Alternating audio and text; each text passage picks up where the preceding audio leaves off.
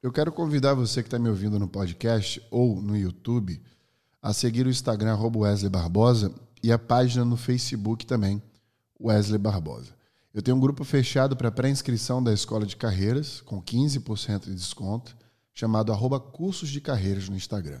Para você que quer receber materiais de apoio, é só seguir a descrição aqui e clicar no link se inscrever para receber os artigos científicos e os livros relacionados ao tema que eu sempre discorro durante a semana.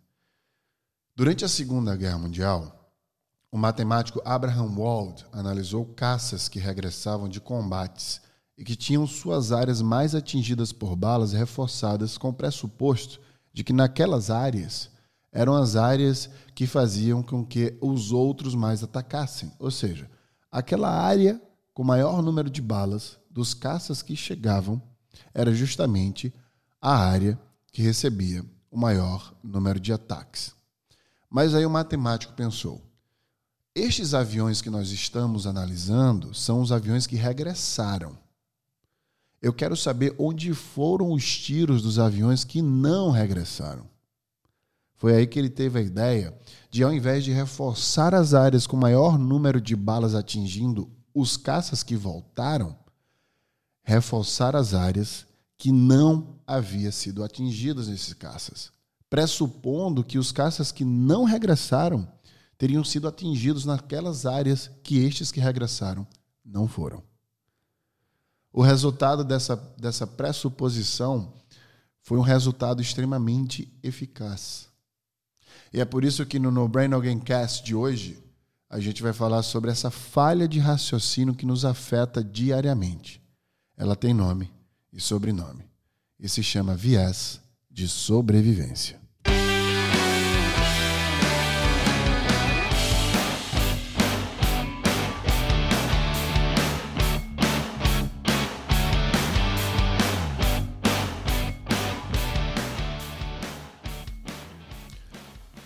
O viés de sobrevivência é um tipo de viés de seleção. Basicamente, consiste no erro lógico de nos concentrarmos em coisas ou pessoas que sobreviveram a algum processo, enquanto a gente ignora aqueles que foram eliminados devido à sua falta de visibilidade.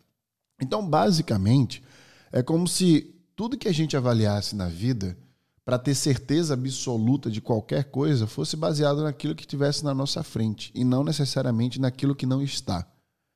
Então, automaticamente, a gente começa a ignorar qualquer coisa que a gente não enxerga ou não sabe.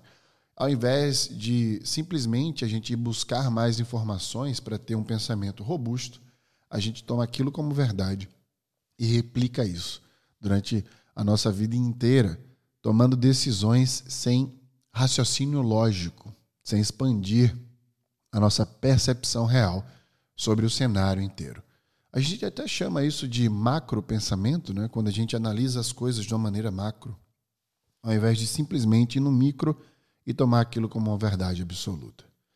Eu estou trazendo aqui uma teoria que eu forjei, que eu criei, para que eu pudesse ilustrar para você a diferença de uma pessoa que consegue, de forma macro, sair do viés de sobrevivência versus uma pessoa que vive sobre ele. E eu quero te provocar e questionar a fazer o mesmo durante este episódio. Eu estou trazendo aqui um combate entre o pensamento horizontal, ou seja, quando você analisa tudo que está do lado antes de seguir, e o pensamento vertical, que é aquilo basicamente que quando chega um problema, você quer seguir em frente resolvendo esse problema. Então vamos primeiro conceituar o que seria pensamento horizontal e pensamento vertical nesta concepção que eu estou trazendo para você. O pensamento horizontal, ele faz com que você receba um problema e aí você desconstrua este problema. Então, vamos tangibilizar essa analogia como se você estivesse recebendo um aparelho celular na sua mão e aí, ao invés de você começar a mexer nesse aparelho do lado de fora, como você mexe normalmente, você abrir este aparelho e entender o que tem dentro dele, para entender o porquê e como você consegue tocar na tela dele e fazer ele funcionar. Este é o pensamento vertical. Quando o problema, problema vem, você se questionar de onde veio o problema, por que, que ele existe, qual a minha parcela de culpa na existência dele e o que eu posso fazer para resolvê-lo. sendo aí a última pergunta que você faz. O pensamento vertical, ele não desconstrói absolutamente nada. Ele só vai. O problema chega, você não pensa sobre o problema em relação à existência dele, você só pensa em conseguir resolvê-lo. E aí nesse pensamento, você secreta o hormônio chamado como conhecido como hormônio do estresse, o cortisol, e você passa a perder, inclusive, dependendo de como você se relaciona com esse hormônio e a quantidade de secretação dele, você passa a perder poder cognitivo, que é o que te dá inteligência. Então, no pensamento vertical, você fica desesperadamente tentando resolver problemas e perdendo, inclusive, inteligência para resolvê-lo. Versus o, o horizontal, que faz você entender e te dar ar, te dá, inclusive, estrutura para pensar, para você exponencializar o entendimento e, portanto, resolver o problema. Então vamos tentar estruturar o pensamento horizontal para que ele seja estimulado pelo teu cérebro toda vez que você tem um problema, diariamente, por exemplo. Eu quero aqui também te instigar e questionar a pensar todos os dias dessa forma e como você resolve um problema. Por exemplo, aconteceu um problema agora. Qual é a forma que você reage? O que você faria se um problema começasse a existir agora? É uma forma horizontal de abordar o problema ou uma forma vertical de abordar esse problema? Eu vou te ensinar agora a estimular o pensamento horizontal. Primeiro, a gente precisa entender que não existe resposta única para qualquer questionamento. Por exemplo, a gente tem a mania de dar uma resposta única para as perguntas que nos fazem ou para os questionamentos que nós temos do comportamento de qualquer coisa ou qualquer pessoa. Quando a gente vê alguma coisa acontecendo, a gente começa a montar uma estrutura de pensamento baseado naquele acontecimento e aí a gente julga ele. E nesse julgamento, a gente tem uma resposta única. Ao invés de a gente montar um acervo de possíveis respostas, a gente tende a acreditar apenas naquilo, prejudicando relações e prejudicando a si mesmo. Então, o primeiro estímulo que eu quero te passar é: não existe uma resposta única para o seu questionamento. Tente entender aquela resposta que você deu instintivamente, mas tente se questionar: peraí, o que mais poderia ser? Muitas vezes vai ser muito difícil porque está na frente dos seus olhos, mas lembra do que é viés de sobrevivência? É o viés da seleção. Você, vendo o que está na tua frente, você naturalmente elimina o que não está e toma só aquilo como verdade.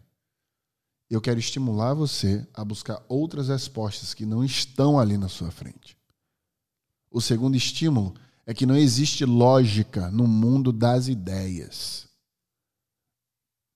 A lógica que você aplica para a sua própria interpretação de mundo não é igual à minha. Então, não queira gerar uma expectativa de que eu vou seguir uma lógica que você criou na sua cabeça e ela é unitária. Ninguém no universo tem um pensamento como o seu. Porque o seu pensamento ele é proveniente de um acervo de estrutura fisiológica que existe devido a uma combinação genética herdada por você e uma doutrina social. Ninguém mais tem esse pensamento. Então, entenda que não existe lógica no mundo das ideias. O terceiro estímulo, ele é herdado desse segundo. O óbvio não existe. Você precisa desconfiar de soluções fáceis demais. O que você vê na sua frente, você fala, é óbvio que é isso? Não necessariamente é. Então, todas as vezes que você achar algo óbvio demais, eu quero te estimular a desconfiar. Por quê? Porque o óbvio não existe. Se você desconfia de soluções fáceis demais, você está lutando contra o seu viés de seleção. É muito difícil fazer isso. Só que você faz isso primeiro questionando o que você está vendo e sentindo. Então, peraí, está óbvio demais. O que mais pode ser além disso que está na minha frente? É o mesmo estímulo anterior, que não existe lógica no mundo das ideias. Eles são complementares. O quarto estímulo eu já dei várias vezes aqui em vários podcasts. A pergunta é vilã do julgamento. E a porta para o conhecimento. Então você precisa sempre perguntar, não só assumir que você entendeu aquilo, não só achar que você teve uma compreensão das coisas sozinho ou sozinha. E aí vem o grande vilão de tudo isso, que é o viés de confirmação. Se o viés de sobrevivência é aquele teu julgamento inicial, você dizendo que é óbvio, que aquilo ali está na tua frente, que é desse jeito, se é só aquilo que você enxergou, como os engenheiros americanos analisando os caças na Segunda Guerra Mundial, você tem que fazer o que o Abraham fez. Quando aquilo tudo que estava tão óbvio na frente de tanta gente que tem um raciocínio lógico, né, que são pessoas, engenheiros, né, que trabalham com números, quando aquilo tudo viu e ele questionou, um questionamento, uma pergunta, mas esses caças voltaram. E os caças que não voltaram, onde foram os tiros? Uma única pergunta levou a toda a estrutura, a estratégia de sobrevivência dos caças, porque reforçaram as partes que não tinham tiro. Olha que fantástico isso. Então, este é o primeiro ponto do julgamento de tudo, o viés de sobrevivência. Agora, o outro ponto é o viés de confirmação. Como eu disse, se o viés de sobrevivência faz você julgar na hora o óbvio que nem existe, julgou. Olhou, julgou, não quis ver o resto. O viés de confirmação faz você buscar confirmações do que você julgou para sobrevivência. Ou seja, o viés de sobrevivência existiu, te deu uma resposta única e você usa o viés de confirmação, sua doutrina, suas crenças, para confirmar o viés de sobrevivência. Olha como é difícil esse fluxo que a gente criou. Então, se a gente vê algo e julga aquele algo, mesmo que nós estejamos errados sobre ele, a gente começa a, no viés de confirmação, a, a buscar respostas para confirmar a existência daquilo. Aí é que mora a, a nossa maior dificuldade. Porque se eu estou te falando que você precisa quebrar o viés de sobrevivência, você precisa, quando montar essa estrutura que eu acabei de te dar, dos quatro estímulos, fugir do viés de confirmação. Porque na hora que você vai ampliar a sua consciência para buscar respostas, você tem que ampliar fazendo perguntas, questionando, não tomando como verdade as coisas que você está tentando entender unilateralmente, porque senão você vai estar dentro do viés de confirmação. Eu vou tentar tangibilizar isso para você. Seria como dizer que, por exemplo, uma crença que você tem existe e você usa o seu viés de sobrevivência para dizer existe sim, porque eu senti. Não importa o que a ciência fala, eu senti. Então você está usando o seu viés de sobrevivência para falar que uma crença que você tem existe. E aí, ao invés de você questionar a existência dessa crença, você fica buscando fatores no mundo e nas pessoas que confirmam ela. Viés de confirmação. E aí fica difícil lutar contra aquilo. Por isso que as pessoas falam que não se discute política, futebol e religião. Se discute sim. A gente precisa questionar absolutamente tudo que existe. Porque o que existe sequer pode existir, inclusive. Então, a gente estruturando isso, entendendo que o viés de sobrevivência, o nosso julgamento doutrinado de uma crença que nós temos, do que é óbvio para a gente, a gente precisa agora questionar tudo e não só confirmar aquilo, porque dá prazer confirmar aquilo que a gente acredita. Né? A gente se sente empoderado.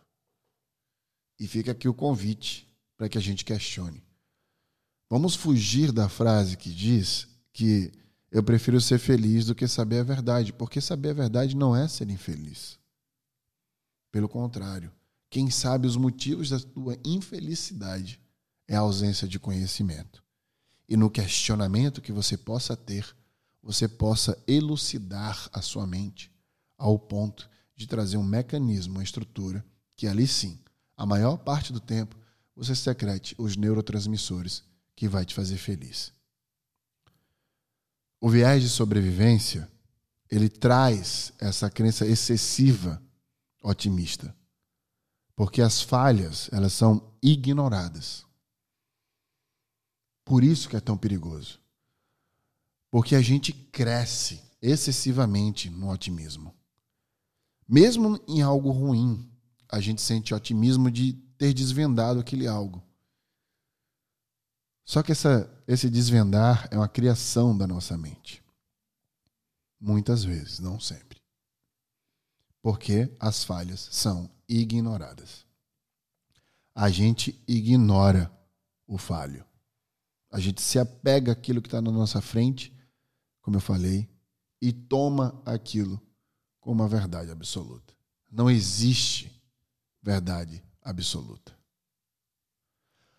O sentido da vida, de acordo com Charles Darwin, é sobreviver e reproduzir. Existem instintos impressos no nosso DNA. Só que nele também existe nosso poder cognitivo. Então fica aqui o convite para que a gente possa utilizar nossa inteligência e deixar de tomar decisões que nos fazem sobreviver, para tomarmos decisões que nos fazem viver. Eu me despeço do episódio de hoje te perguntando: você atualmente vive ou sobrevive?